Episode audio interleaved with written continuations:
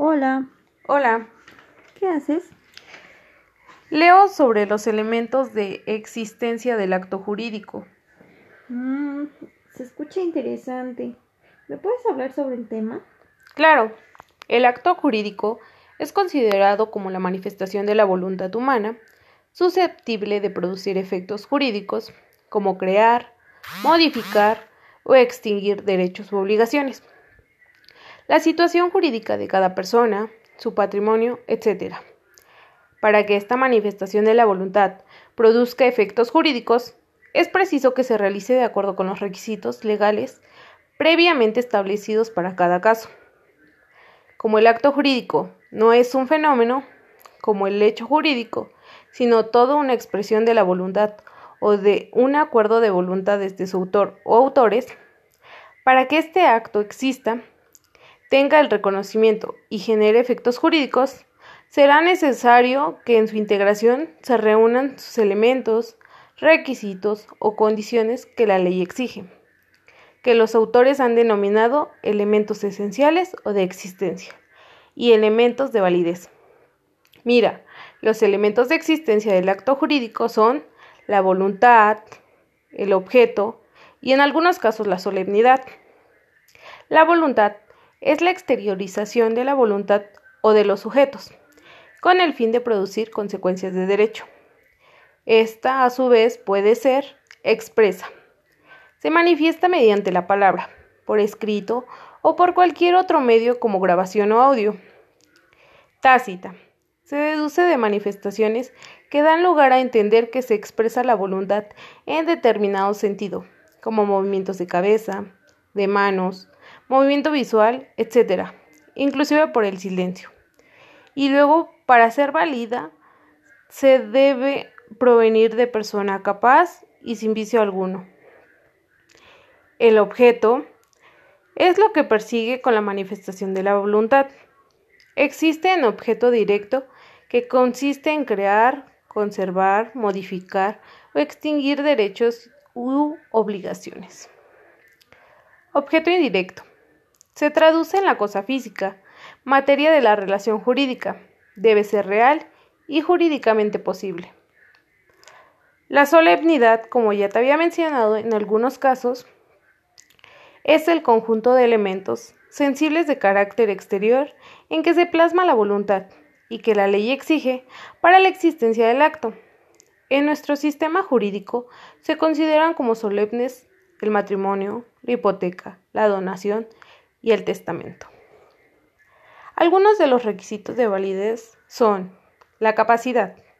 Esta es la aptitud de ser sujeto a derechos y obligaciones y está clasificada en capacidad de goce, que es la aptitud de gozar de derechos. Se adquiere con el nacimiento y se pierde con la muerte física. La capacidad de ejercicio es la aptitud para ejercitar los derechos y facultades por sí mismos o por conducto de otra persona, y esta se adquiere al momento de cumplir 18 años. Voluntad libre de vicios. La voluntad o voluntades, consentimiento, de los participantes de un acto jurídico deben manifestarse en forma libre y consciente. Si no concurres estas circunstancias, la voluntad se habrá dado en forma viciada. La voluntad puede sufrir una interferencia, porque se haya dado por error. Esto es en forma involuntaria o bien porque se haya provocado el error, en cuyo caso se habla de dolo. Dolo. El dolo es la mala fe, producida por maquinaciones o artificio de que se sirve un contratante para engañar a otro. También existe interferencia cuando la voluntad se arranca de forma violenta o cuando se aprovecha uno de los celebrantes del acto de la situación ruinosa o de la inexperiencia del otro. En este caso se habla de lesión. Lesión.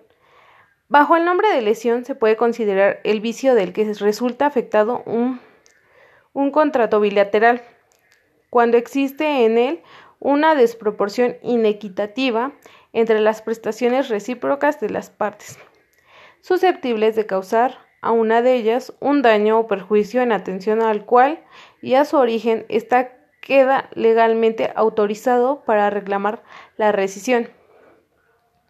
El error. es una creencia contraria a la realidad, es decir, un estado subjetivo que está en desacuerdo con lo que realmente es la realidad o con la exactitud que nos aporta el conocimiento.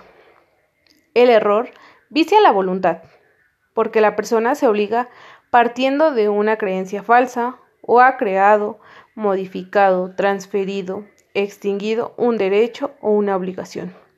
Sobre la base de un dato erróneo, no todo tipo de error vicia la voluntad o el consentimiento. Licitud en el objeto, motivo, fin o condición.